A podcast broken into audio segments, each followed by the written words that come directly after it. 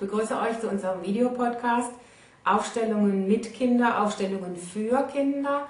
Wer sich auf unserer Internetseite bereits mit den Fernstudiengängen mal beschäftigt hat, der hat vielleicht auch gesehen, dass es eine Weiterbildung gibt, ein Modul haben wir es genannt, zu diesem Thema. Und ein Aspekt, den ich in der Beratung immer wieder habe, der berührt mich so sehr, dass ich gerne einen Videopodcast daraus, beziehungsweise ein Thema davon gerne hier in diesem Videopodcast veröffentlichen möchte, weil es mir so wichtig ist. In der Aufstellungsszene wird sehr häufig operiert, möchte ich jetzt mal fast schon kritisch sagen, mit diesen Heilsätzen. Das heißt, bei Kindern wird immer wieder dieser Satz gesagt, du bist der Große, zu den Eltern dann, ich bin der Kleine, ich bin die Kleine. Wenn Geschwister fehlen, wenn es größere Geschwister gibt, du bist der Erste, ich bin der Zweite, du bist der Große, ich bin die Kleine. Prinzipiell habe ich natürlich nichts gegen diese Heilsätze, obwohl es meiner Meinung nach viel zu sehr zelebriert wird. Es bedeutet, ich sehe in der Aufstellungsszene immer wieder Menschen, die diese Sätze runterleiern, aber die Energie der Aufstellung überhaupt nicht präsent an dieser Stelle ist oder die wirklichen Heilsätze, die der Mensch braucht, überhaupt nicht erfasst und gefühlt werden, dass immer wieder Menschen zu mir in die Praxis kommen, die dann sagen, naja, ich war brav, der Aussteller hat gesagt, ich soll das sagen, aber eigentlich hat es bei mir überhaupt nicht gepasst. Das heißt, diese Menschen trauen sich bei mir erst das auszusprechen, das hat für mich nicht gepasst. Es war vor vielen Jahren schon so, ich bin zwar auch bei Hellinger Schülern in der Ausbildung ja gewesen, aber die Ausbildung war viel, viel freier. Ich habe mich sehr frühzeitig von den Sätzen ein Stückchen gelöst und habe gemerkt, für mich passt es viel besser, wenn ich in Sprache versuche auszudrücken, was da ist, nicht diesen einen wichtigen Satz suche.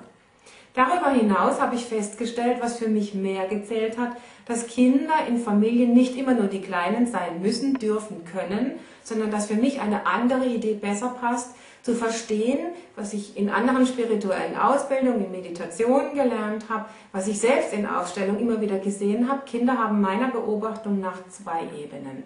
Und das hat sich für mich dann vor vielen Jahren der Kreis geschlossen, als ich Ausbildungen im Bereich Reinkarnation gemacht habe. Auch da gibt es bei uns eine Weiterbildung, wo man speziell Aufstellungen mit Reinkarnationsthemen lernen kann, sich damit beschäftigen kann. Wie kann man das machen? Auf welchen Ebenen funktioniert das? Aber in den Kinderbereich überfließt es manchmal so. Kinder bringen meiner Beobachtung nach oft Themen mit, da ist es viel präsenter, diese Reinkarnationsthemen.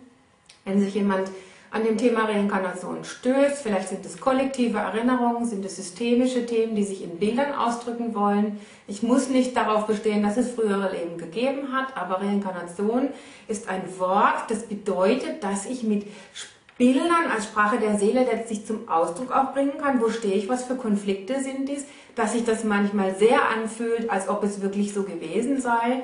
Dass sich manchmal ganz spezielle Aspekte, dass geforscht wurde, dass Menschen sich an Details erinnern können, die schon sehr, sehr unwahrscheinlich sind, dass es keine früheren Leben gegeben hat. Das möchte ich nicht ausdiskutieren, das überlasse ich euch.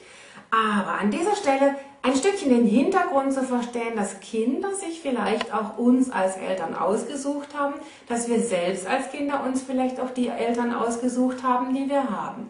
Allein dies ist ja für viele Menschen so sehr provokativ, wenn Gewalt, Missbrauch eine Rolle gespielt hat, dass da schnell die Frage aufkommt, und das soll ich mir ausgesucht haben. Auch da denke ich, bedarf es sensibler Therapie. Bei mir in der Beratung sind diese Themen immer wieder präsent, da ich natürlich Menschen habe. Jetzt möchte ich Eltern ansprechen, die Kinder haben mit Konflikten. Jetzt möchte ich Lehrer, Krankengymnasten, Therapeuten ansprechen, die mit Kindern zu tun haben. Oder wenn Kinder das sehen, dass ihr wisst, warum gibt es da zwei, für mich zwei verschiedene Ebenen, um die es geht.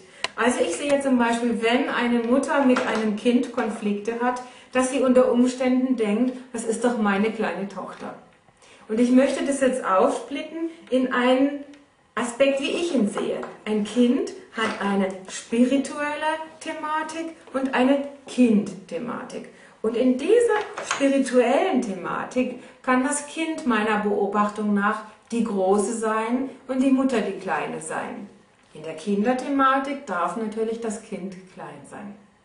Aber da diese Themen sich unter Umständen ganz schnell verwischen und die Grenzen und die Ebenen sehr oft im Unterbewussten liegen, uns gar nicht so klar sind, möchte ich es hier einmal so plastisch sagen, dass ihr in den Konflikten mit Kindern, wenn sie nicht ins Bett gehen, wenn sie schreien, wenn sie am Boden trampeln, wenn sie immer krank sind, wenn sie sich streiten, wenn sie immer schlechte Noten haben in der Schule, wenn sie andere Kinder schlagen, wenn sie Autos zerstören, wenn sie klauen, wenn sie Drogen nehmen, dann sind es spirituelle Wesen, die euch als Eltern auf euch etwas aufmerksam machen wollen. Dass der Konflikt in der kindlichen Seele, und da können natürlich auch Kinder 20, 30, 40 Jahre sein und ihr als Eltern seid vielleicht bereits erwachsen, spürt aber euer Kind muss klauen, muss Drogen nehmen und es ist schon 40 muss andere Menschen missbrauchen, betrügen. Das heißt, auch da kann das Kind in seiner spirituellen Seele verletzt sein. Es möchte euch eigentlich was sagen, es möchte euch eigentlich führen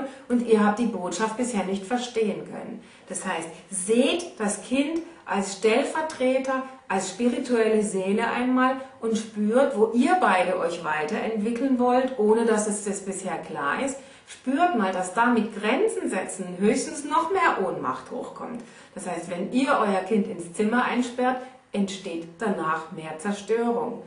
Oder es wird sehr schwer krank. Es braucht plötzlich eine Brille bei kleinen Kindern. Wenn ihr sehr viel Druck macht, sie müssen aber aufessen, sie müssen aber jetzt Hausaufgaben machen, dann kann sein, dass die Augenmuskulatur sich so verspannt, dass ein Kind danach eine Brille braucht. Und es geht hier nicht darum, Eltern schlecht zu machen, mit Schuldfinger darauf zu zeigen, sagen, ihr habt die Botschaft nicht kapiert, du hast das Kind impfen lassen, seitdem ist es behindert, seitdem hat es Krampfanfälle, ist es epileptisch. Nein, für mich geht es darum, die Möglichkeiten von Sprache der Seele kennenzulernen und wir alle sind in den Kinderschuhen. Wir versuchen langsam uns dieser Sprache anzunähern, sie immer besser zu verstehen, sie immer sicherer zu interpretieren, ohne dass wir zu ESO-Tussis, zu ESO Schluffis werden, die aus jedem Niesen gleich irgendwas rausinterpretieren wollen, sondern zu verstehen, ja, es gibt hier zwei Ebenen für Kinder.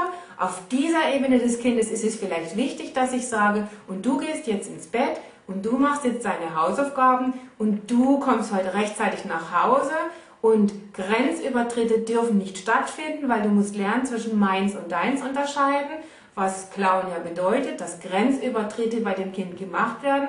Es braucht die Art von Erziehung, die Zuwendung, Zuhören, Erklärung, Grenzen aufsetzen bedeutet.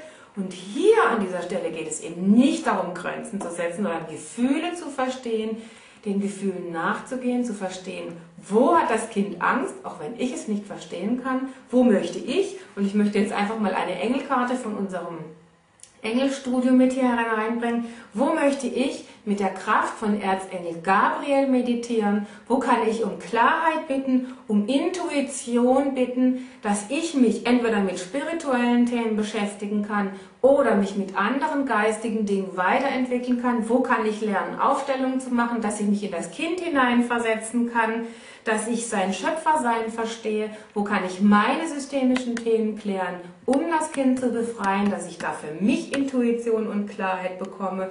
Ich kann darum bitten, dass mir Gabriel Kraft gibt. Wenn ich mit Engeln nichts zu tun haben möchte, kann ich andere Möglichkeiten finden, mich auf diese spirituelle Ebene einzulassen, dass ich sage, Kind, hilf mir, dass ich dich verstehe, dass ich mich verstehe, dass wir beide aus dieser Situation herauskommen können, dass ich mich an deine Seele anlehnen kann, dass du dich an mich anlehnen kannst und dass wir auch diese Ebene Mutter-Kind in heilem Sinne leben können, dass wir das Leben zusammen genießen können, dass die Erklärung, die Erziehung, die ich in diesem Leben dir als Mutter geben möchte, als Vater geben möchte, insofern fruchtet, dass es eben nicht ständig Widerstand gibt, sondern dass es mehr eine Auseinandersetzung ist, die uns beide entwickeln lässt, dass wir zufrieden im Leben sind, dass wir glücklich miteinander leben können. Das wünsche ich euch. Und wie gesagt, dazu mehr in dem Ausbildungsmodul bei mir in der Beratung, Telefon in der Praxis im Durchbruchstag. Herzlich willkommen.